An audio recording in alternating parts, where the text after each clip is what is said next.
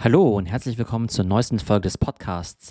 Ich war bei Digital Kompakt zu Gast und habe mich dort mit dem Joel über das Thema NFT Basics unterhalten. Das heißt, es ist eine Einsteigerfolge, aber ich glaube auch, wenn ihr euch schon mit NFTs beschäftigt, ist es einfach nochmal sehr strukturiert, ein sehr guter Einstieg zum ganzen Thema NFTs. Wir haben insgesamt drei Folgen aufgenommen, also heute Teil 1, die Basics, und dann haben wir später auch nochmal mehr Advanced Folgen zu dem Thema. Auf jeden Fall hat es super viel Spaß gemacht, mit Joel drüber zu sprechen. Digital Kompakt auf jeden Fall auch ein super Podcast und euch viel Spaß mit der heutigen Folge.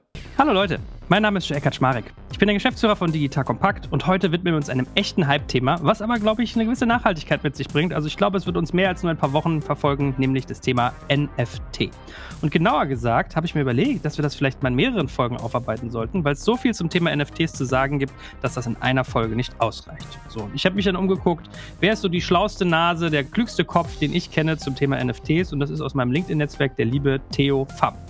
Ich nenne ihn mal liebevoll Dr. Theo und ich erzähle euch auch gleich noch ein bisschen mehr zu Theo. Aber erstmal zu dem, was wir heute inhaltlich vorhaben. Also, wir haben uns überlegt, dass wir drei Themen beim Themenkomplex NFT aufgreifen. Nämlich einerseits werden wir heute anfangen mit so einer Art Big Picture. Also wir erklären mal die wichtigsten Begriffe, sagen, wie das im Groben funktioniert, was es da so gibt, wie es zusammenspielt und was es damit eigentlich im Kern auf sich hat. Das heißt, nach der heutigen Folge bist du eigentlich stammtischfähig, du kannst über NFTs also grob mitreden. In der zweiten Folge werden wir noch detaillierter auf typische Anwendungsfälle eingehen. Das heißt, wir werden darüber reden, wie funktionieren eigentlich NFTs in der Kunst, im Commerce oder auch im Marketing und einige mehr. Und die dritte Folge wird sein, dass wir dich waffenfähig machen, in Anführungsstrichen. Also, dass wir dir ermöglichen, dass du selbst mit NFTs arbeitest. Also, wie kaufe ich die eigentlich? Was für Wallets gibt es? Und ein bisschen auch zu ein paar advancederen Fragen. Welche Tools typischerweise? Was für Top-Kollektionen sind draußen am Markt? Also, nach der dritten Folge bist du dann auch wirklich salonfähig. Von Kneipentischfähig zu salonfähig. So, und nochmal ganz kurz zum lieben Theo. Theo beschäftigt sich mit diesen Fragen nämlich relativ oft, weil diese Trias, die wir heute aufmachen, hat er zum Beispiel auch in einem spannenden Workshop bei sich. Und Theo ist Experte für Web3, Metaverse und NFTs,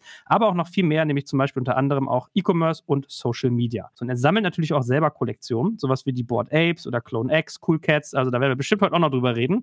Aber vor allem ist er auch Gründer der Delta School. Das ist ziemlich cool, weil es ist eine Online-Business-School für digitale Skills und die helfen gerade auch Unternehmen dabei, die Weiterbildung ihrer Mitarbeiter zu unterstützen. Und wie gesagt, das, was wir heute machen zum Beispiel, findet auch statt in seinen Workshops, wo demnächst Anfang April mal wieder einer ist. Also Guckt mal vorbei auf der Delta School und wenn ihr dort seid, werdet ihr auch feststellen, dass Theo auch eine der größten, wenn nicht sogar die größte, glaube ich, NFT-Community in Dach hat und Betreiber der Web3-Konferenz ist. So, das mal ein Entree, lieber Theo. Moin, schön, dass du da bist. Hey Joel, freue mich hier mit dabei zu sein. Sehr gut. Hey, komm, dann lass uns mal basic beginnen. Wie bist du eigentlich zum Thema NFT gekommen? Also ich interessiere mich ja für allerhand digitale Trends und möchte natürlich mal wissen, was so die ja, neuesten Technologiewellen eben sind. Und dann kommt man natürlich relativ schnell zum Thema Krypto. Und innerhalb vom Thema Krypto gibt es dann eben diese NFTs mit dem bekanntesten Einsatzgebiet digitale Kunst. Man redet ja immer viel von diesen Board Apes. Das sind erstmal komische Use Cases, über die man da so stolpert. Und wir werden, glaube ich, gemeinsam in unseren Folgen eben erörtern, wie viele von diesen Use Cases irgendwie sinnvoll sind und wie viel davon eigentlich pure Spekulation ist. Und wie ist es so vom Hype-Level her? Also anfangs warst du wahrscheinlich in der Nerd-Ecke und heute will auf der Cocktailparty jeder deine Telefonnummer haben, dass du ihm mal irgendwie Anlagetipps gibst und es erklärst, schätze ich mal, oder? Tatsächlich ist es so, dass sich das äh, NFT-Trading-Volumen von Januar 2021 bis Januar 2022 ver 600-facht hat. Also quasi von nicht existent bis hin zu auch absolut gesehen einer gigantischen Größe von knapp 5 Milliarden Dollar im Januar war das Trading-Volumen. Das heißt, jeder interessiert sich dafür. Das ist eben das Spannende an diesem Markt, dass wir noch nicht so genau wissen, ob NFTs irgendwann eine gigantisch große Kategorie sein wird im Zuge mit Metaverse und Web3, worüber wir auch gleich sprechen werden, oder ob das jetzt ein kurzfristiger Hype ist, wie möglicherweise so ein Clubhouse, was dann ja auch relativ schnell wieder von der Bildfläche verschwunden ist. Ich glaube, das ist eben sehr wichtig, dann eben zu verstehen, okay, wie viel davon ist jetzt Hype und kurzfristige Spekulation? Was ist jetzt vielleicht eine neue Basistechnologie, die uns vielleicht wirklich in die nächste Internet-Ära eben bringen wird, vom sogenannten Web 2 ins Web 3. Ich kriege hier bei meinen YouTube-Shorts, kriege ich mal Gary V, Gary Vaynerchuk eingespult und der ist ja ein ganz gutes Trüffelschwein, also ich glaube, der platziert ja da richtig große Wetten, von daher, man darf ja vermuten, dass da einiges passiert, aber jetzt lass uns mal Leute abholen, was genau ist denn eigentlich NFT? Also wer das noch wenig kennt, bis gar nicht, wie erklärst du das? Also bevor wir auf die technische Dimension eingehen, geht es einfach mal darum, dass digitale Güter einfach wichtig sind. Je mehr wir uns in digitalen Welten rumtummeln, ob das jetzt irgendwie beruflich ist, mit Zoom oder Teams oder vielleicht auch irgendwelchen 3D-Welten, wenn wir uns eben in digitalen Welten bewegen, werden eben digitale Güter eben wichtig. Für, ich sage mal, Ü40 vielleicht ein sehr abstraktes, komisches Konzept. Wenn du jetzt eben Millennials, Gen Z oder auch Gamer fragst, kauft ihr digitale Güter, dann sagen die, ja klar, ich kaufe in irgendwelchen Online-Games irgendwelche Skins, Waffen oder ähnliche Gegenstände. Für die ist eben ganz normal. Jetzt kommt eben eine neue Technologie rein, die nennt sich NFTs, steht für Non-Fungible Token. Übrigens ein ganz, ganz furchtbarer Begriff. Also mit dem Wort kann man jetzt so eine Technologie vielleicht nicht unbedingt mainstreamfähig machen, aber vielleicht um es kurz zu erklären. Jeder von uns kennt ja Fungible Token. Und das sind solche Sachen wie Bitcoin oder Ethereum. Jeder Bitcoin ist im Prinzip gleich und dir ist eigentlich egal, ob du jetzt irgendwie den einen oder den anderen Bitcoin hast, weil sie absolut identisch sind. Bei Non-Fungible Token ist es so, dass die halt einzigartig sind. Das heißt, du hast digitale Güter im Prinzip mit einer gewissen Seriennummer und dann steht auf der Blockchain, auf der Ethereum-Blockchain zum Beispiel, Joel besitzt einen digitalen Gegenstand mit der Nummer 1234 und Joel ist eben der eindeutige Besitzer eben davon.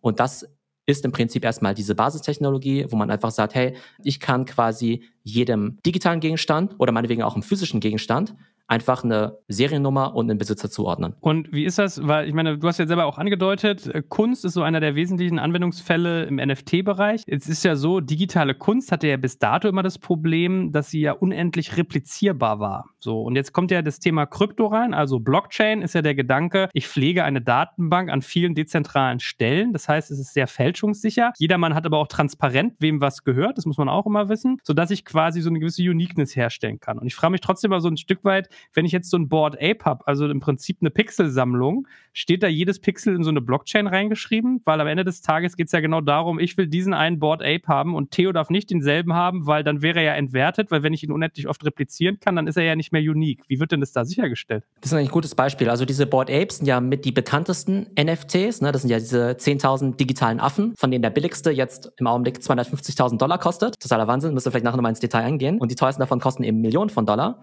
Aber wenn du jetzt einfach sagen würdest, das NFT ist nur ein digitales Bild, dann könnte ich jetzt sagen, Mensch, Joel hat jetzt 250.000 Dollar dafür ausgegeben, der hat irgendwie sein Haus verkauft, um sich dafür so einen Affen zu kaufen. Und ich, Theo, könnte jetzt hier ankommen und einfach irgendwie das Bild abspeichern und wie als Screensaver verwenden. Ja, das wäre irgendwie doof. Dann würdest du auch sagen, hey, Moment mal, ich habe doch 250.000 Dollar dafür ausgegeben. Das Ding ist halt, ich kann natürlich dein Bild klauen, in Anführungszeichen, und irgendwie verwenden. Ich kann es aber nicht verkaufen weil du bist ja der Inhaber von diesem Token. Das heißt, du bist quasi Inhaber von diesem, naja, nicht physischen Gegenstand, sondern, sondern von diesem digitalen Gegenstand. Auf der Blockchain steht, Joel nicht als Person unbedingt, aber deine Wallet ist Besitzer dieses Tokens und du bist der Einzige, der es eben verkaufen kann. Jetzt kannst du aber mit diesem Token noch andere Sachen machen. Jetzt kannst du dich vielleicht auf irgendwelche Webseiten einloggen, wo man sagt, hey, da gibt es irgendwelche Communities, da können sich eben nur Board Ape Besitzer eben einloggen. Ne? Das heißt, du bist wie so ein Mitglied von so einem Club im Prinzip. Du könntest irgendwelche T-Shirts kaufen, Party-Tickets, äh, speziellen Content, wo du nur mit diesem Token eben reinkommst. Das heißt, dieser Token ist im Prinzip einfach eine Technologie, eine Art Eintrittskarte, mit denen du eben verschiedene Sachen machen kannst.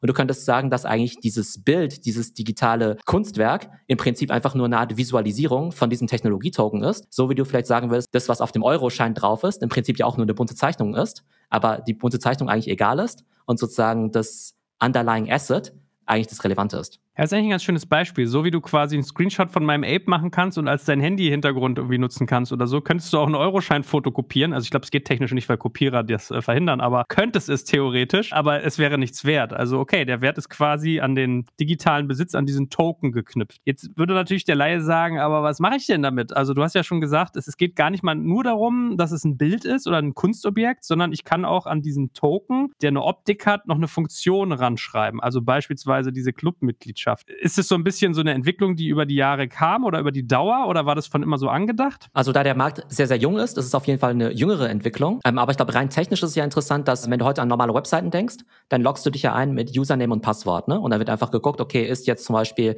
Theo Premium-Mitglied bei, was nicht, Digital Kompakt? Weiß nicht, gibt's sowas? Gibt's da eine Premium-Mitgliedschaft bei euch? Bald, ja. Bald bald. Und wenn, dann kriegst du eine. Ja, sehr gut, sehr gut.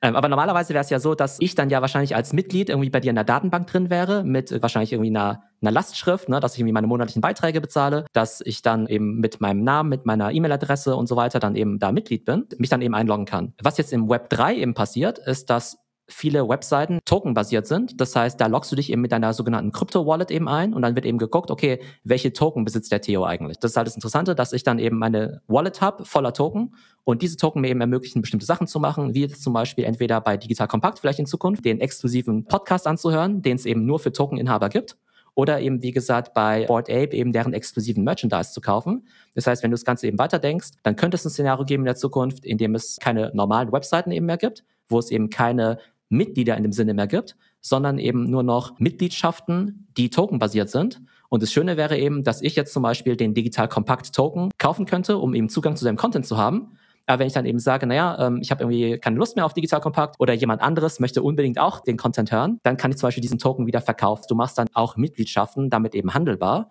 Und ich glaube, allein dieses Beispiel zeigt eben schon die Vielseitigkeit von diesen Token. Und dann könntest du halt sagen, naja, in der ursprünglichen Version oder in der NFT sozusagen Version 1 hat man es irgendwie mit lustigen Comicbildchen zu tun.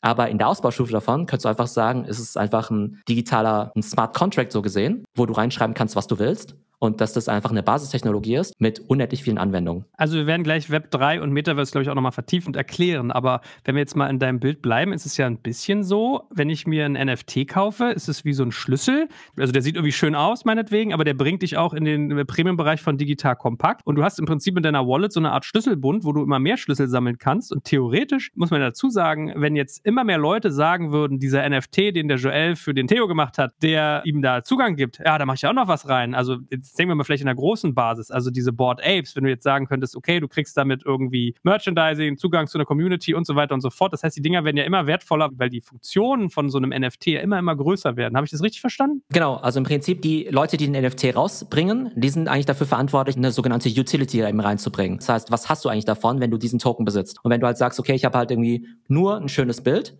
dann kann dieses schöne Bild eben auch ganz viel wert sein. Es gibt ja auch Picassos, die sehr, sehr viel wert sind. Aber wenn du jetzt eben sagst, okay, an diesen Token geknüpft ist eben auch noch eine Mitgliedschaft, irgendwelche Drops, irgendwelche Merchandise-Sachen, irgendwie Zugang zu irgendwelchem speziellen Content, dann wird es natürlich immer wertvoller. Und dadurch, dass du eben diese Mitgliedschaft jetzt eben begrenzt, weil du sagst, es gibt eben nur 500, 1000 oder 10.000 von diesen Mitgliedschaften, gibt es vielleicht irgendwann ganz viele Leute, die auch in diesen Club rein wollen und dementsprechend diese Mitgliedschaft dann eben auch in, zu einem sehr ja, begehrten Gut wird. Das ist wie wenn du jetzt sagen würdest, in Berlin gibt es jetzt meinetwegen das Soho-Haus oder es gibt irgendwie einen Golfclub. Und wenn du jetzt sagen würdest, hey, da gibt's aber halt nur 1000 Mitgliedschaften und übrigens, das ist eben ein Token, dann gibt es vielleicht irgendwann Leute, die sagen, hey, ich will auch Mitglied sein und kaufe dann eben diesen Token, kostet es, was es wolle. Ich meine, man kriegt es ja mit, äh, also ich habe jetzt irgendwie sowas gelesen, dass irgendwie, weiß ich nicht, Katy Perry zum Beispiel ein Konzert macht und wenn du in Washington auf einem Konzert warst, dann bist du der Einzige, der irgendwie im Online-Shop dir noch ein T-Shirt irgendwie in Pink und nicht in Lila oder sowas bestellen kannst. Ja, I don't know. Oder Fußballclubs ganz ähnlich. Ich glaube, Inter Mailand macht da auch, glaube ich, relativ viel, wenn ich mich völlig täusche. Dass du da auch sagen kannst, äh, wenn du Dauerkartenbesitzer bist, ist es heutzutage dann auch mit dem NFT verknüpft und da kriegst du dann nochmal irgendwie limitierte Trikots oder irgendwie solche Geschichten. Also ich glaube, man merkt äh, wieder so die Denke. Also ich finde es eigentlich ganz lustig, dass es einerseits so ist, Brand-Denke und Brand-Awareness. Also du misst ja Marken Wert zu, weil du dich vielleicht mit verbindest, assoziierst. Das schiebt man in den virtuellen Raum, dass du dann sagst, alles klar, ich will jetzt hier irgendwie so ein Mod haben für meine Figur. Aber vor allem kommt es auch wieder in den realen Raum von dort aus zurück, dass du meinetwegen so die Sondertrikot-Edition von Inter Mailand in irgendwie gelb-rot oder so nur kriegst, wenn du dieses digitale Gut hast. Oder gebe ich es falsch wieder, aber so assoziiere ich das. Ich glaube, in beiden Fällen, sowohl bei den physischen als auch bei den digitalen Gütern, geht es halt immer um Verknappung. Ja? Gerade bei Luxus-Items, da hast du ja auch eine Limited Edition von irgendwelchen Rolex-Sneakern oder ähnlichen. Und die Frage ist ja immer, wer kann jetzt diese Sneaker kaufen? Nehmen wir an, es gibt jetzt irgendwie 1000 von diesen neuen Special Edition Air Jordans. Was musst du machen, um die zu bekommen? Musst du um 12 Uhr nachts die ganze Zeit deinen Browser refreshen oder dir einen Bot bauen, damit du eben der Erste bist, der das bei Nike.com kaufen kann. Musst du irgendwie drei Tage lang vor deren Stores übernachten, um halt als Erster zum Zug zu kommen. Oder gibt es einen anderen Zuteilungsmechanismus? Zum Beispiel, ich muss irgendwie Inhaber von diesem Token sein, um eben da zum Zug zu kommen. Und deshalb ist eben für die Brands auch ganz spannend, A,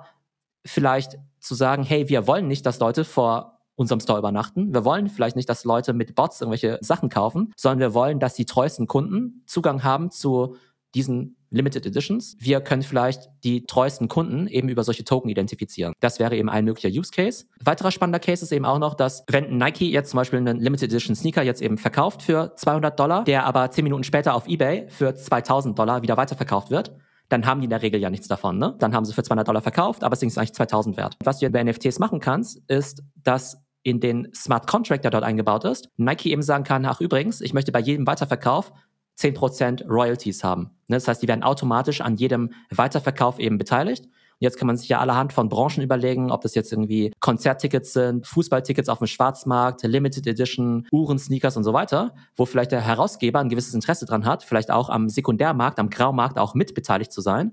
Und auch da hast du wieder mit NFTs super spannende Anwendungsfälle, weil du eben einfach die Möglichkeit hast, alle Transaktionen A komplett zu digitalisieren, aber auch B auf der Blockchain komplett äh, vollziehbar zu machen und sogar noch in den Smart Contract reinzuschreiben, Mensch, jedes Mal, wenn das Ding weiterverkauft wird, kriege ich automatisch meine 5 bis 10 Prozent. Aber jetzt mal so Nerdfrage, wie messe ich das denn? Also wenn ich jetzt hingehe und verkaufe irgendwie die Tonschuhe, wie du es gesagt hast, auf, bei eBay für 2000 Euro, das kriegt doch irgendwie gar keiner bei Nike mit. Der Token, der NFT ist doch schon raus an der Stelle, wenn ich das physische Gut zum Beispiel weiterverkaufe. Genau, also in Zukunft müsste es dann so sein, dass eigentlich das physische Gut immer an diesen Token geknüpft ist. Auch der Käufer, der wird in Zukunft vielleicht gar kein reines physisches Gut mehr akzeptieren wollen der wird vielleicht sagen, nee, also wenn, dann will ich den NFT dazu haben, um eben auch zu wissen, dass es A, das echte Ding ist und B, damit ich es dann irgendwann auch mal weiterverkaufen kann. Nehmen wir an, ich habe jetzt diesen Sneaker für 200 Dollar gekauft, offiziell von Nike. Da hat der Token den Besitzer gewechselt von Nike zu Theo.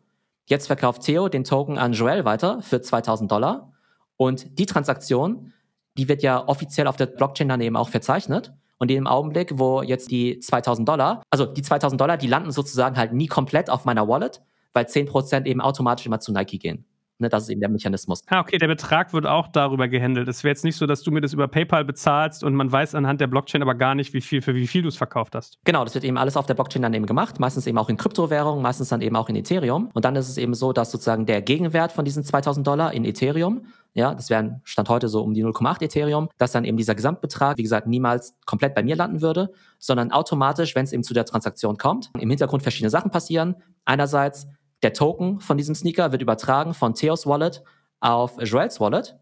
Dann gibt's aber quasi einen Zahlungsabgang von Joels Wallet, aber sozusagen 90% zu Theo und 10% zu Nike und es wird eben automatisch alles über die Blockchain und über diese Smart Contracts dann eben geregelt. Crazy. Klingt ein bisschen nach Hyperkapitalismus, aber da kriegt man aber mal ein Gefühl, warum sich so Firmen auch mittlerweile dafür interessieren, weil ich glaube, wäre ein ganz guter Punkt, dass wir mal über das Thema Metaverse langsam reden, bevor wir auch gleich nochmal auf Web 3 eingehen, weil du das ja auch schon mal angerissen hattest. Also, was ist denn dieses Metaverse, von dem da alle immer reden? Werden dich doch bestimmt viele Leute fragen. Metaverse ist im Prinzip ein mega Buzzword, aber im Prinzip bedeutet es einfach nur, dass wir uns ziemlich viel in digitalen Welten bewegen, dass eigentlich die digitale Welt und die physische Welt sozusagen miteinander verschmilzt und dass das, was wir in der digitalen Welt machen, eigentlich einen großen Einfluss auf unser echtes Leben hat und umgekehrt. Wenn wir jetzt mal die Zeit vor Corona betrachten, dann würden die meisten Leute sagen, naja, Metaverse bedeutet eigentlich nur irgendwelche Gamer, die meinetwegen Fortnite spielen oder Roblox. Das ist halt irgendwie deren Hobby, aber es hat ja sozusagen mit deren Beruf nicht viel zu tun. Die können damit ja irgendwie kein Geld verdienen oder ähnliches. Jetzt ist es so, dass wir ja leider, dank wegen Corona, sehr viel digital arbeiten. Auch, ich sag mal, normale Menschen sich eben auch immer mehr im Metaverse bewegen und wir sozusagen ja auch jetzt eben digital unser Geld verdienen, sei es eben als Content Creator oder indem wir halt den ganzen Tag wie Zoom oder Teams Meetings haben und so weiter. Je mehr wir uns sozusagen in digitalen Welten bewegen, desto wichtiger wird es eben für uns auch zu sagen, dass wir eine digitale Identität haben,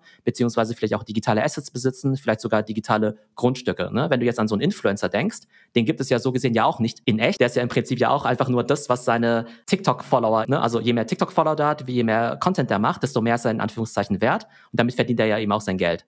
Und jetzt ist im Prinzip im Metaverse einfach nur so, dass wir alle quasi mehr oder weniger im Metaverse arbeiten. Das heißt, auf einem Spektrum von eins bis zehn gibt es eben Leute, die nehmen meinetwegen einfach nur an ihren Teams-Calls teil. Die sind meinetwegen von eins bis zehn auf der Stufe eins im Metaverse. Dann gibt es eben Leute, die hängen den ganzen Tag in Virtual Reality ab. Die haben 90 Prozent ihres Geldes in irgendwelchen NFTs oder virtuellen Gegenständen oder virtuellen Grundstücken. Die sind meinetwegen auf Stufe neun von zehn im Metaverse. Und die meisten von uns sind irgendwo dazwischen. Und wie muss man sich das vorstellen? Wir haben ja gesagt, also als Gamer kennt man das. Ich weiß, ich habe mit Jens Begemann von Wugermann ein Interview geführt. Das war Anfang der 2010er Jahre, glaube ich. Da hat er schon erzählt, wie viele Millionen die damals mit Zauberstäben gemacht haben in ihren Handyspielen. Bei mir war das dann so, ich bin ja eigentlich so Consolero, aber wenn man sich mal so ein bisschen mit Blizzard zum Beispiel auseinandersetzt, sowas wie Diablo 2 und 3, es bei Diablo 3 ging es los, da haben die zum Beispiel dieses webbasierte Spiel gehabt und World of Warcraft eigentlich sehr, sehr ähnlich und haben dann angefangen, dass die Schwerter, die du halt in diesem Fantasy-Spiel finden konntest, auch verkaufbar waren, richtig in Echtwährung so auf deren Plattform. Und jetzt ist ja so, wenn ich jetzt irgendwie hingehe und sage, jetzt alles klar, jetzt werden die Schwerter irgendwie NFT-basiert, es werden NFTs und ich kann die handeln, dass man sich so ein Stück weit fragt, was ist denn der zentrale Ort? Also gibt es so das eine Second Life, weil das Schwert bei Diablo ist ja jetzt zum Beispiel nicht bei World of Warcraft anwendbar oder der Pokémon, den ich mir gekauft habe, den kann ich ja irgendwie nicht bei Minecraft mit reinziehen. Weißt du, worauf ich hinaus will? Also wenn du jetzt jemandem das Metaversum erklärst, ist ja nicht ein Ort, wenn man es streng nimmt, oder? Ja, genau. Also im Augenblick gibt es ja viele geschlossene Ökosysteme. Das heißt, irgendwie jedes Online-Game, du könntest sagen, dass jedes Online-Game eben auch schon so eine Art naja, Metaverse ist oder eine Art digitale Welt, weil sich da einfach ziemlich viele Leute aufhalten, dort meinetwegen auch spielen, Geld ausgeben, vielleicht sogar Geld verdienen. Du könntest sagen, Fortnite mit seinen, was nicht, x zig Millionen Spielern ist irgendwie auch eine Art von Metaverse. Das Problem ist halt nur, dass wenn ich jetzt eben Gegenstände in Fortnite kaufe, ich die halt A nicht handeln kann, weil ich nicht der wirkliche Eigentümer davon bin. Ich kann die zwar nutzen, aber es steht ja eben nirgendwo auf der Blockchain, dass ich eben der Besitzer davon bin. Das heißt, ich kann die Dinger nicht handeln und ich kann sie jetzt eben auch nicht in eine andere virtuelle Welt eben reinbringen. Und Metaverse würde eben bedeuten, dass ich Gegenstände besitze in Form von NFTs, die ich in anderen digitalen Umgebungen eben auch benutzen kann und die mir eben auch wirklich gehören und die ich dann eben auch handeln und verkaufen kann. Und das macht das Ganze dann eben noch interessanter. Ich glaube, was man bei diesen virtuellen Gegenständen vielleicht auch noch sehen muss, ist, dass wenn man jetzt sowas hört wie virtuelle Schwerter, dann denkt man ja, okay, äh, wenn ich dieses Schwert habe, dann habe ich irgendwie einen Vorteil in diesem Spiel, weil ich dann irgendwie auf ein höheres Level komme oder irgendwie besser irgendwie äh, kämpfen kann oder so. Tatsächlich ist es so, dass der meiste Umsatz im Gaming mit sogenannten kosmetischen Items gemacht wird. Das heißt, die haben so gesehen gar keinen Nutzen. Das ist einfach nur, dass dein Charakter irgendwie cooler aussieht. Und das ist ja auch die Frage, okay, warum sollte mein Charakter irgendwie cooler aussehen? Das Ding ist halt, dass wenn du jetzt halt den ganzen Tag irgendwie Fortnite oder Roblox spielst, auch mit deinen Freunden, dann identifizierst du dich ja A mit deiner Figur. Das heißt, du willst für dich selbst schon, dass die irgendwie cool aussieht. Und du willst natürlich auch, dass deine Figur cool aussieht. Genauso wie du im echten Leben als Kind jetzt ja nicht die hässlichsten Turnschuhe auf dem äh, Schulhof haben möchtest, sondern du willst ja irgendwie auch welche coolen Nike-Sneaker und so haben. Ne? Und wenn du jetzt halt irgendwann sagst, okay, ich verbringe mal mindestens die Hälfte meiner Zeit in virtuellen Welten, dann sagst du vielleicht irgendwann an irgendeiner Stelle, Mensch, meine digitale Identität ist für mich ähnlich wichtig wie meine echte Identität. Also will ich eben auch Geld für digitale Güter ausgeben, statt für physische Güter. Ne? Und wie gesagt, das ist halt für junge Menschen irgendwie ganz normal. So, jetzt könntest du den nächsten Schritt gehen und sagen, okay, was bedeutet es denn jetzt für Nicht-Gamer? Jetzt könntest du zum Beispiel sagen, Mensch, Joel ist meinetwegen den ganzen Tag auf Twitter und auf LinkedIn unterwegs. Und da möchtest du ja vielleicht auch irgendwie cool rüberkommen. Und dann könntest du sagen, ja gut, mein eigenes Profilbild ist irgendwie auch schon cool. Aber noch cooler wäre es doch eigentlich, wenn ich jetzt ein seltenes NFT hätte. Wenn ich jetzt doch so ein Board Ape wäre, weil dann wüsste ja jeder, Mensch, ich bin ja total cool, ich bin irgendwie Early Mover, ich bin irgendwie Early Adopter und habe auch noch so viel Kohle, dass ich mir so ein Board Ape kaufen kann. Das heißt, es wäre auch so eine Art von Statussymbol, was in der digitalen Welt für dich im Zweifelsfall wertvoller wäre, als irgendeine Rolex, die an deinem physischen Handgelenk ist oder irgendein so Porsche, der bei dir vor die Tür steht. Das heißt, das wäre so ein bisschen die Analogie. A, bewegen wir uns überhaupt viel in digitalen Welten? Ich glaube, die Antwort ist ja. Und wie viel Wert legen wir auf unsere Identität in dieser digitalen Welt? Und wenn wir eben sagen, hey, da wollen wir quasi auch irgendwas repräsentieren, darstellen, irgendwie uns zum Ausdruck bringen, coole Fashion-Items tragen, meinetwegen auch, dann wird das Thema NFT zumindest in dieser Form dann eben sehr relevant. Ich versuche mal für mich äh, zu finden, wie sehr das in so einer Bubble passiert oder in so einem Paralleluniversum. Weil wenn ich jetzt denke, wenn ich meinen Eltern, die irgendwie so Mitte 60 sind, erzähle, du hier, guck mal, ich habe jetzt hier irgendwie so einen Pixelhaufen, äh, der aussieht wie ein Affe so grob, für irgendwie eine Viertelmillion Euro gekauft, dann würde mich mein Vater fragen, ob ich noch alle Tassen im Schrank habe. Und ich glaube, wenn du jetzt mal so Mainstream-Medien anguckst, große Bevölkerung in so einem Land oder auf so einem Kontinent, hat man ja so den Eindruck, also so fühle ich mich immer. Ich weiß nicht, ob es so ist, deswegen bin ich mal gespannt, ob du da so ein bisschen Number-Crunching gemacht hast, dass ich da eher in so einem Nerd Nerd-Eck von irgendwie 10% der Bevölkerung vielleicht max unterwegs bin, ne? So, wenn ich weiß, was irgendwie diese ganzen Dinge sind. Wie ist denn das? Also, wie viel Nische steckt denn da noch drin? Sagen wir es mal so, das NFT-Trading-Volumen auf OpenSea im Januar war ja bei 5 Milliarden Dollar. Das heißt, allein auf einer Plattform, also quasi OpenSea ist ja sowas wie das eBay der NFTs, da wurden eben 5 Milliarden getradet, ne, was eine extrem große Zahl ist, wenn du es jetzt mal 12 nimmst zum Beispiel, ne, für das ganze Jahr. Leuten, die sagen, dass NFTs total absurd sind, dass da kein richtiger Gegenwert dahinter steckt, denen stimme ich insofern zu, dass ich sage, hey, ja, natürlich ist es absurd, Zehntausende oder Hunderttausende für so ein NFT zu bezahlen. Ich finde es aber ähnlich absurd, 100.000 für eine Uhr zu bezahlen, für eine Handtasche oder für einen seltenen Wein irgendwer. Und auch da gibt es ja gewisse Leute, da gibt es halt eine Szene, die halt der Meinung sind, dass ein Wein von 1920 besonders viel wert ist im Vergleich zu einem Wein von 1950. Also keine Ahnung, ob das stimmt, ja. Oder es gibt ja Leute, die der Meinung sind, dass jetzt irgendwie eine Rolex, die es halt irgendwie 300 Mal gibt, viel, viel wertvoller ist als eine, die es irgendwie 800 Mal gibt. Das heißt, es sind halt so gewisse Nischen, die halt einfach der Meinung sind, dass es eben viel wert ist. Das ist halt eine, ne, eine Frage von Angebot und Nachfrage letztendlich. Das heißt, ich glaube, ja, es ist absurd, aber jetzt auch nicht absurder als alle anderen Arten von Collectibles, äh, physischer Kunst, Weinen, Autos, Oldtimer oder Luxusuhren. Ja, ich weiß, was du meinst. Ich meine, es klingt total bekloppt, sowas zu sagen, aber als ich ein Kind war, war es ja total der heiße Scheiß, diese Überraschungseierfiguren zu sammeln. Jetzt ist es, du denkst, oh Gott, was vergleicht der denn hier, der Spacko? Aber mir ging es immer so, als ich ein Kind war, bist du über den Flohmarkt gegangen und es gab immer, also wirklich immer mindestens drei Händler, die diesen Kram verkauft haben. Es gab diese gedruckten Hefte, diese Kataloge, wo die Werte drin standen und so weiter und so fort. Und heute ist es so completely entwertet. Also es ist ja wirklich müllig, weil die einfach irgendwann, glaube ich, angefangen haben, diese Spielsachen da drin einfach so minderwertig zu machen. Da habe ich das erste Mal den Faktor von Angebot und Nachfrage Nachfrage verstanden. Weil es gibt so viele Dinge, irgendwelche teuren Comics oder Bilder oder weiß ich nicht was, wo man immer realisiert, das Item an sich ist nichts wert. Es ist eigentlich nur, dass jemand anderes denkt, ach, es ist interessant, ich möchte es gerne haben. Und wenn man es deswegen so erklärt wie du gerade, ja, es ist irgendwie komisch für einen Pixelhaufen eine Viertelmillion Euro zu zahlen, aber es ist auch komisch irgendwie für eine Rolex so und so, so und so äh, den Gleichbetrag zu zahlen. Ich meine, da hat man eine Hardware-Komponente und eine Fertigung, das muss man jetzt ein bisschen abstrahieren, fair point. Aber am Ende des Tages geht es um Angebot und Nachfrage, lerne ich jetzt von dir. Ja, genau. Ich glaube, bei NFTs ist ganz wichtig zu sagen, dass, sagen wir mal, diese Board Apes und diese ganzen super teuren NFTs, das sind natürlich die Dinger, die halt viele Headlines machen. Es gibt, wie gesagt, ganz viele andere Use Cases noch von NFTs. Es gibt NFTs, die sind kostenlos. Es gibt welche, die kosten nur einen Dollar. Die haben auch alle ihre Daseinsberechtigung. Aber vielleicht, weil dieser Luxus-NFT-Case so plakativ ist, ist es halt, also lohnt es sich halt irgendwie den besonders gut zu erklären. Also ich kenne mich nicht besonders gut mit Uhren aus, ja. Aber ich weiß halt, dass irgendwie eine, eine Rolex toller ist in Anführungszeichen als eine Tag Heuer Uhr oder sowas, ja. Und eine Patek Philippe ist wiederum toller als eine Rolex, ja. Und auch bei der Rolex gibt's ja quasi, ich sag mal, die Rolex, die sagen wir mal, jeder, in Anführungszeichen, jeder Abiturient in München irgendwie trägt oder sowas, ja. Weil das quasi noch eine Einstiegspreislage ist. Und dann gibt's halt wieder besonders seltene oder so. Für normale Menschen ist eine Uhr halt eine Uhr.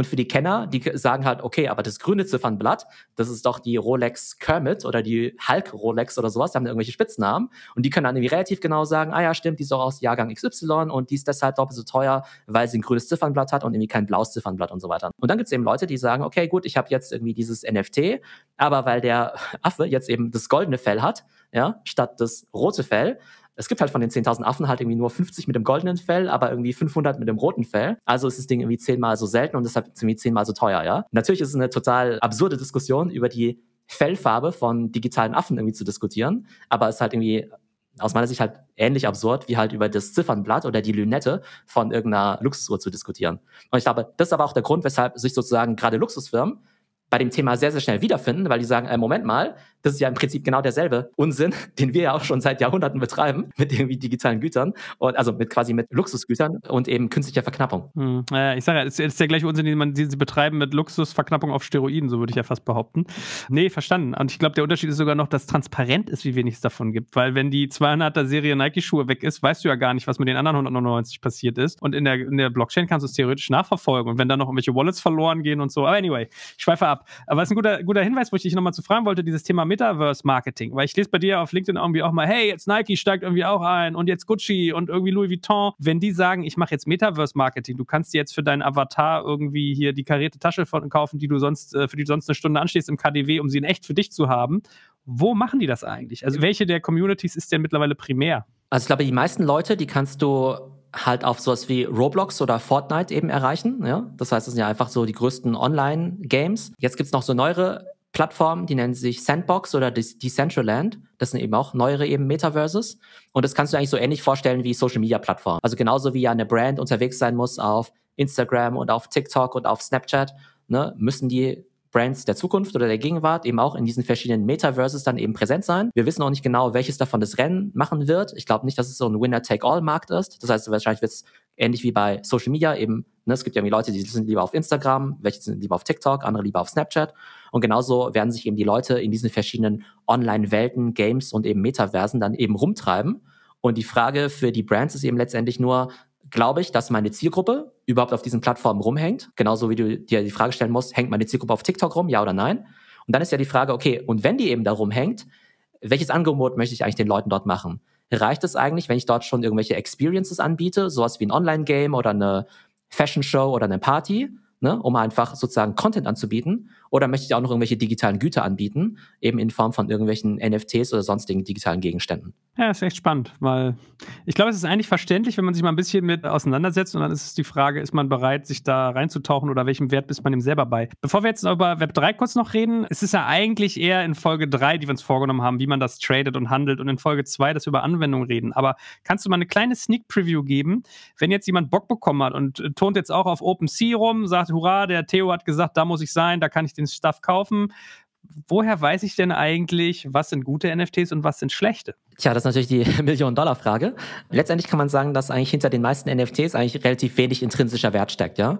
Im Prinzip kannst du aber NFTs behandeln wie so Startups, dass du halt sagst, okay, das Team, was dahinter steckt, hat es denn was drauf, ja? Und es gibt halt manche NFT-Kollektionen, die halt komplett anonym Teams eben gemacht werden. Aber bei anderen kannst du schon sagen, hey, das ist ja ein bekannter Influencer. Das ist ja ein bekannter Künstler. Ne? Das heißt, wenn jetzt zum Beispiel ein Damien Hirst, der ja ein bekannter Künstler aus der echten Welt ist, jetzt ein NFT macht, dann kannst du davon ausgehen, dass seine digitalen Werke auch was wert sind. Wenn jetzt ein Gary Vaynerchuk sagt, hey, ich äh, mache jetzt meinen eigenen NFT Gary V Superfan Club, ja, dann kannst du davon ausgehen, dass wahrscheinlich diese Mitgliedschaft auch einen gewissen Wert hat und diese NFTs sind wahrscheinlich eben auch was wert. Oder du sagst eben ganz subjektiv, Mensch, mir gefällt irgendwie die Artwork, mir gefallen irgendwie diese Bilder und ich glaube, anderen Leuten wird dieser Stil eben auch gefallen. Ne? Das heißt, es ist immer so eine Mischung aus subjektiv, gefällt mir eben die Kunst, aber wir haben ja vorhin schon gelernt, dass ja eigentlich die Kunst auch vielleicht nur so eine Art Visualisierung ist und es eigentlich viel mehr darauf ankommt, was du später mit diesem NFT machen kannst, welche Utility dahinter steckt. Und dann ist eben die Frage, wer eben die Gründer sind. Und deshalb ist eben auch so, dass wenn jetzt eben auch große Brands, meinetwegen Adidas, Nike, Louis Vuitton und so weiter eben NFTs rausbringen, dann würdest du wahrscheinlich auch sagen, okay, wahrscheinlich wird da auch was dahinter stecken. Wahrscheinlich werde ich auch einen gewissen Gegenwert eben bekommen. Du kannst zwar keine Fundamentalanalyse machen von solchen NFTs, aber es lohnt sich natürlich schon, sich die Frage zu stellen, A, welches Team steckt dahinter? Haben die einen gewissen Track Record? Und B, wird mir eine gewisse Utility versprochen im Zusammenhang mit diesem NFT oder ist in Anführungszeichen nur digitale Kunst? Ich glaube, je mehr Schwerpunkt quasi auf der Kunst liegt, desto unberechenbarer ist es. Und je mehr sozusagen Wert auf diese Utility gelegt wird, desto mehr kannst du eben auch noch sagen, okay, gut, da steckt was dahinter und dementsprechend hat es auch einen gewissen Wert. Hat Nintendo eigentlich schon äh, NFTs? Machen die schon so Pokémon oder Zelda-Sachen oder sowas? Genau, das ist eben spannend. Für die wird es eben extrem naheliegend sein, weil Pokémon-Sammelkarten, die sind ja auch extrem viel wert, ja. Und das ist ja eben auch die Frage, Mensch, wenn ich jetzt diese physische Karte habe, dann kann die ja gefälscht sein, die kann ja meinetwegen auch kaputt gehen und ähnliches. Und wenn du jetzt sagst, okay, diese Collectibles werden eh nur getradet, dann ist ja quasi die NFT-Version ja davon eigentlich die beste Version, weil die nicht kaputt gehen kann und weil die absolut fälschungssicher ist. Das heißt, überall auf der Welt, wo jetzt eh schon Collectibles getradet werden, Basketballkarten, Pokémon-Karten, Baseballkarten, da ist natürlich NFT der perfekte Markt dafür. Und derzeit ist ja auch so, dass ja Nintendo ja auch nichts davon hat, wenn sozusagen im Sekundärmarkt Pokémon-Karten für Tausende oder von Milliarden von Dollar getradet werden. Und die sagen vielleicht irgendwann auch, hey, ich möchte auch in Form von diesen Royalties eben einen Teil davon eben abhaben. Von daher glaube ich, dass es für alle Inhaber von Intellectual Property, ob das jetzt ein Nintendo ist oder auch ein Disney, eigentlich extrem naheliegend ist, die Franchises, die Figuren, die Charaktere, die sie schon haben, eben irgendwie auch zu NFTisieren.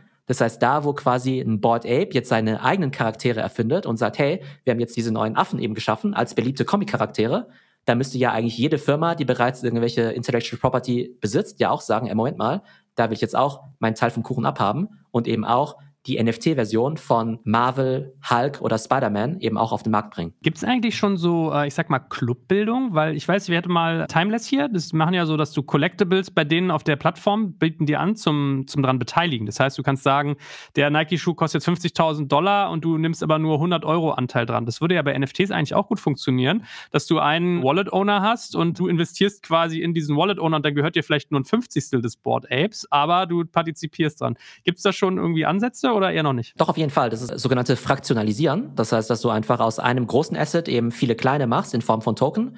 Und das könnte eben bedeuten, dass wir sagen, Mensch, 200.000 Dollar für so ein Board Ape ist ja extrem viel. Aber wenn sich jetzt einfach irgendwie 200 Leute zusammentun und jeder irgendwie 1000 Dollar irgendwie reinschmeißt, dann sind wir eben alle Teilhaber von diesem Affen. Und wenn der Affe dann irgendwann eine Million wert ist, haben wir unseren Einsatz verfünffacht, ne, über diesen Token. Jetzt könnte man aber auch sagen, hey, was wäre denn, wenn wir jetzt nicht ein Bild fraktionalisieren, sondern zum Beispiel den Besitz an einer teuren Rolex an einem echten Grundstück oder an einem echten Haus. Und anstatt, dass wir da jetzt einen Kaufvertrag haben, wo jetzt irgendwie 100.000, äh, weiß nicht, äh, 100.000 äh, quasi Miteigentümer in den Immobilienkaufvertrag eben mit reinkommen, könnten wir auch einfach sagen, hey, wir fraktionalisieren einmal dieses Luxus-Penthouse in äh, Berlin-Mitte.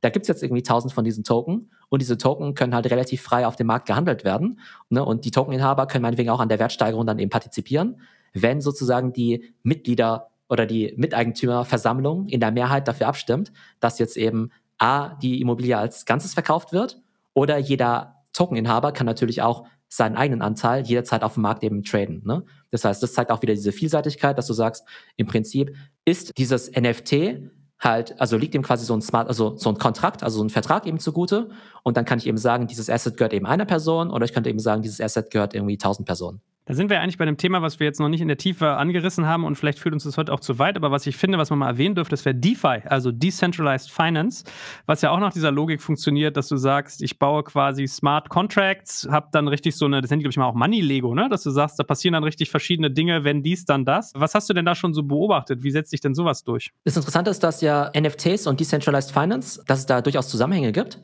weil es gibt jetzt ja durchaus Leute, die sind jetzt Board Ape Millionäre, ja? Ne, das heißt, die haben vielleicht also 0 Euro in Cash, aber die haben vielleicht irgendwie 10 NFTs rumliegen, die vielleicht zusammen eine Million Dollar wert sind. Und jetzt ist ja die Frage, Mensch, gibt es jetzt irgendeine Bank auf der Welt, die jetzt sagt, Mensch, das ist jetzt für uns eine Sicherheit und deshalb geben wir dir einen Konsumkredit oder einen Immobilienkredit. Und wahrscheinlich, wenn du jetzt irgendwie bei der Sparkasse München irgendwie anklopfst und sagst, hey, Moment mal, ich habe hier meine 10 Board Apes, kannst du mir einen Kredit geben? Dann werden die wahrscheinlich sagen, Board was? Die wissen natürlich nicht mal, was ein NFT ist. Aber jetzt wird es natürlich irgendwelche Player geben, die halt ganz genau verstehen, A, dass so ein Board Ape eben sehr wertvoll ist und dass der Besitzer von so einem Board Ape wahrscheinlich irgendwie schon kreditwürdig ist.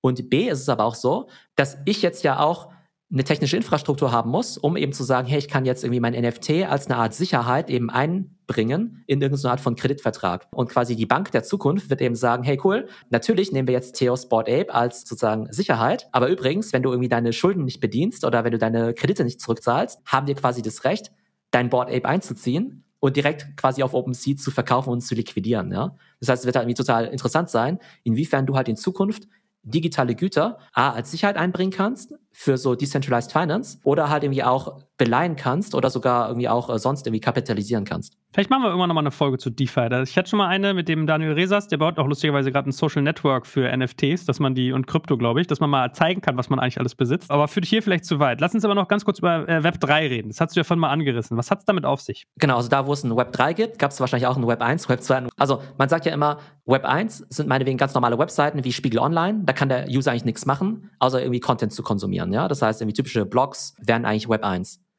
Web 2 bedeutet, du kannst nicht nur Sachen lesen, sondern auch selbst publishen als User. Das heißt, User-Generated Content, du kannst irgendwie TikTok oder Instagram, also ne, irgendwie Instagram auf Instagram posten oder eben TikToks posten. Ne? Das heißt, du kannst irgendwie lesen und schreiben. Und im Web 3 sagt man, du hast nicht nur lesen und schreiben, sondern du hast lesen, schreiben und besitzen.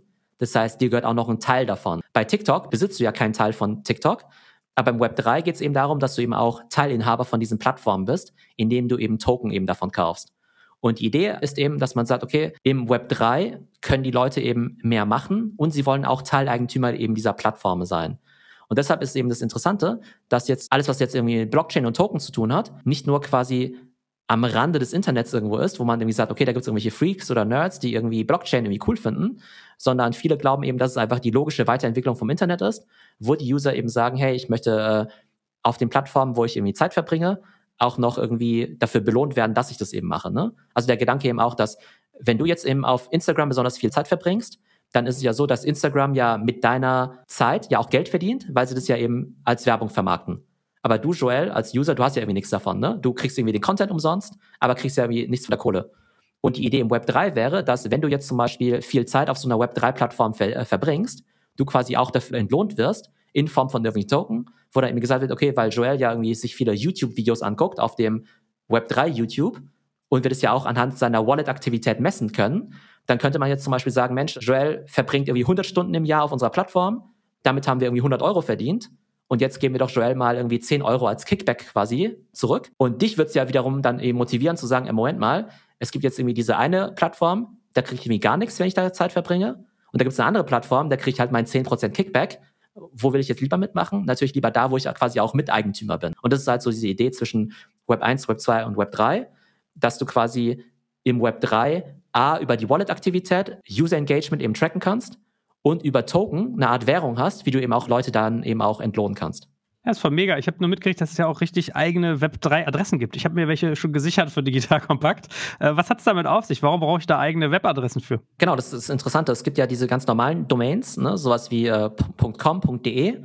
Und im Web3 hast du halt solche Adressen wie zum Beispiel .eth, was dann eben so deine Ethereum-Adresse ist. Normalerweise ist es ja so, wenn ich jetzt irgendwie zum Beispiel ETH, also, also Ether, jetzt quasi die Währung der Ethereum-Blockchain, wenn ich jetzt zum Beispiel ein ETH jetzt an dich schicken wollte, dann ist deine Wallet-Adresse halt irgendwie eine ganz lange kryptische Abfolge von Ziffern. Ja? Aber wenn du jetzt zum Beispiel joel.eth hättest, dann wäre das eben sozusagen jetzt nicht deine Internetadresse, sondern deine Wallet-Adresse. Das heißt, wenn ich jetzt an joel.eth was schicken würde, dann würde es eben direkt in deiner Wallet landen. Das Interessante ist eben, dass genauso wie du eben diese .de oder .coms eben registrieren kannst, kannst du eben diese ETH-Adressen dann eben registrieren. Jetzt gibt's natürlich große Brands, die sich eben ihre, ich sag mal, Nike.eth oder Adidas.eth eben registrieren. Es gibt Leute, die ihren Vornamen oder Vorname, Nachname eben registrieren. Aber da kommt eben auch das zum Tragen, was ich ja vorhin genannt hatte. Ich habe mir zum Beispiel vor ein paar Monaten theo.eth eben gesichert. Ne? Also Vorname.eth äh, ne? ETH als Domain. Teuer aber, oder? Bestimmt. Das hat mich ungefähr, ich sag mal, 200 Dollar gekostet, diese Domain zu registrieren. Und dann hieß es plötzlich ein paar Wochen später, ach übrigens, jeder, der so eine ETH-Domain registriert hat, bekommt jetzt quasi von der Plattform irgendwelche Token, quasi als Belohnung dafür, dass du quasi die Plattform benutzt hast und uns unterstützt hast, ja, als Early Adopter. Und was dann eben passiert ist, ist, dass dafür, dass ich für 100 Dollar diese Domain registriert habe, ich Token bekommen habe, die dann auf einen Schlag 20.000 Dollar wert waren. Diese Organisation, ENS heißen die, Ethereum äh, Naming System, die haben mir quasi Token gegeben als Belohnung dafür, dass ich was registriert habe. Und diese Token hatten aber quasi auf dem Markt einen Marktwert in Form von 20.000 Dollar. Und da siehst du eben, ich habe quasi als User irgendwo halt quasi sozusagen Vertrauen in diese Organisation gezeigt, meinetwegen auch meine 100 Dollar da eben eingezahlt, habe aber als Belohnung quasi Token bekommen, von denen der Markt eben der Meinung war, dass sie eben 20.000 wert waren. Und das ist halt wieder dieses Verrückte, ne, was dir halt im Web 3 eben passieren kann, dass du quasi irgendwo mitmachst und für deine Aktivität extrem stark auch noch belohnt wirst. Aber ich guck mal, ich habe jetzt hier mal so auf Unstoppable Domains geguckt. Wenn ich jetzt theo.crypto hätte sichern wollen, müsste ich schon 10.000 Dollar zahlen, ja? Oder .wallet. Das liegt daran, dass die wahrscheinlich schon jemand registriert hat und halt quasi jetzt halt dieses Domain-Trading eben macht. Tatsächlich war es aber damals so, dass ich das eben quasi damals als erste Person eben registrieren konnte. Es gibt ja den Tobi Lüttke, das ist ja der Gründer von Shopify, ne? Das ist ja der, ne, der deutsche Gründer von Shopify, der ja auch mehr, mehrfacher Milliardär ist. Der hat zum Beispiel diese Adresse tobi.eth dann tatsächlich, glaube ich, mehrere 10.000 Dollar gekauft, weil die irgendjemand mal registriert hat. Und der hat sich dann eben auch gesagt, hey, ich möchte unbedingt meine eigene Domain haben, tobi.eth. Und dann hat er eben halt mehrere 10.000 dafür bezahlt. Das heißt, dieses ganze Spielchen, was wir aus der Vergangenheit kennen, irgendwie mit Domain Grabbing und Domain Squatting und so weiter, das wiederholt sich hier ein Stück weit. Nur mit dem Unterschied, dass ich jetzt ähm, sozusagen nicht nur damit Geld verdienen kann, indem ich halt eine Domain billig einkaufe und dann teuer wieder verkaufe, sondern dass es eben am Anfang auch noch so war, dass ich eben auch noch in Form von Token eben belohnt wurde, wenn ich jetzt irgendwo das eben früh registriert habe. Und das ist halt eben auch eine ganz spannende Strategie jetzt eben von vielen von diesen Web3-Startups, dass sie eben sagen, hey, Moment mal, all meinen Usern, ne, wenn, nehmen wir an, ich habe jetzt eine neue Webseite, ja, und Joel loggt sich jetzt mit seiner Wallet da eben ein. Dann könnte ich zum Beispiel sagen, hey, dafür, dass er irgendwie täglich meinen Blogbeitrag liest oder sich meinen Podcast anhört, gebe ich dir irgendwann ganz viele Theo-Token was der Theo-Token jetzt wert ist, das entscheidet im Prinzip der Markt. Ja? Das ist irgendwie Angebot und Nachfrage. Und wenn jetzt irgendwie die Welt glaubt, dass der Theo-Token irgendwie total viel wert ist, dann hast du allein dadurch, dass du meinen Blog gelesen hast, bist du vielleicht jetzt irgendwie Millionär in Theo-Token.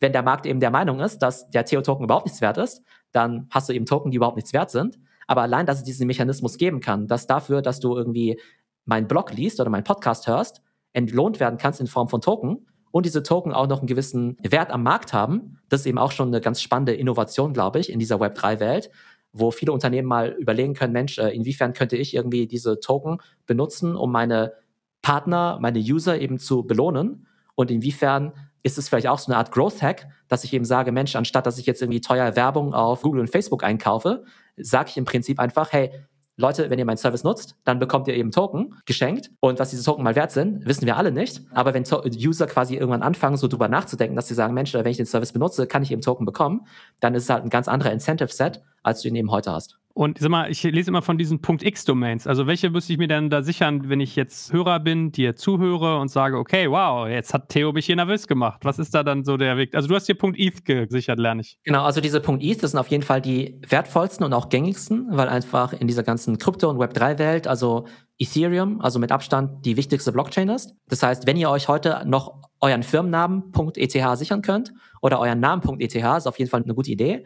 Aber ganz wichtig, dieses quasi Token-Geschenk, das war eine einmalige Geschichte. Das heißt, ich hatte damals Glück, dass ich halt quasi vor diesem Zeitpunkt mich registriert hatte und dafür eben diese Token geschenkt bekommen habe. Das heißt, wenn ihr heute eure Domain registriert, dann habt ihr quasi euren Namen gesichert, aber ihr könnt nicht davon ausgehen, dass ihr nochmal irgendwie diesen Token Drop bekommen werdet und damit irgendwie Tausende von Dollar quasi geschenkt bekommt. Auf welcher Plattform sichert man das nochmal? Kannst du das nochmal sagen für Laien? Also die heißen ENS-Domains. Und wenn ihr einfach mal googelt nach ENS-Domains, dann werdet ihr da eben den ersten Treffer eben bekommen und da könnt ihr dann eben diese ETH-Sachen eben äh, registrieren. Ich schaue ja immer spaßeshalber nach und es gibt definitiv noch sehr viele große Firmen und Organisationen, die sich noch nicht ihre ETH-Adresse gesichert haben. Das heißt, falls ihr euch da angesprochen fühlt, solltet ihr das auf jeden Fall machen, bevor irgendwelche Domain-Grabber eben ankommen und ihr denen dann in sechs Monaten dann plötzlich die Domain nicht für 100 Dollar, sondern für 100.000 Dollar eben abkaufen müsst. Hey Theo, ey, hat sehr, sehr viel Spaß gemacht mit dir. Ich finde, du bist ein großartiger Erklärer, sowohl egal ob man Laie ist oder schon Profi oder schon ein bisschen belesen. Und äh, ich freue mich da auf zwei coole weitere Folgen mit dir und wer weiß, was danach noch so folgt. Also vielen, vielen Dank schon mal. Genau, ich freue mich auf den weiteren Deep Dive. So, das war der Mitschnitt aus dem Digital Kompakt Podcast mit Joel Kaschmarek. Ich hoffe, euch hat die Folge gefallen. Es werden ja auch noch Teil 2 und Teil 3 zu dem Thema folgen. Und wie immer, wenn ihr euch für das Thema NFTs interessiert, dann solltet ihr auf jeden Fall Mitglied in unserem Discord sein. Wir sind mittlerweile fast 10.000 Mitglieder, eine extrem coole Community. Da werden eigentlich alle Fragen beantwortet zu dem Thema. Also kommt auf jeden Fall in den Discord mit hinzu. Die Links findet ihr in den Show Notes.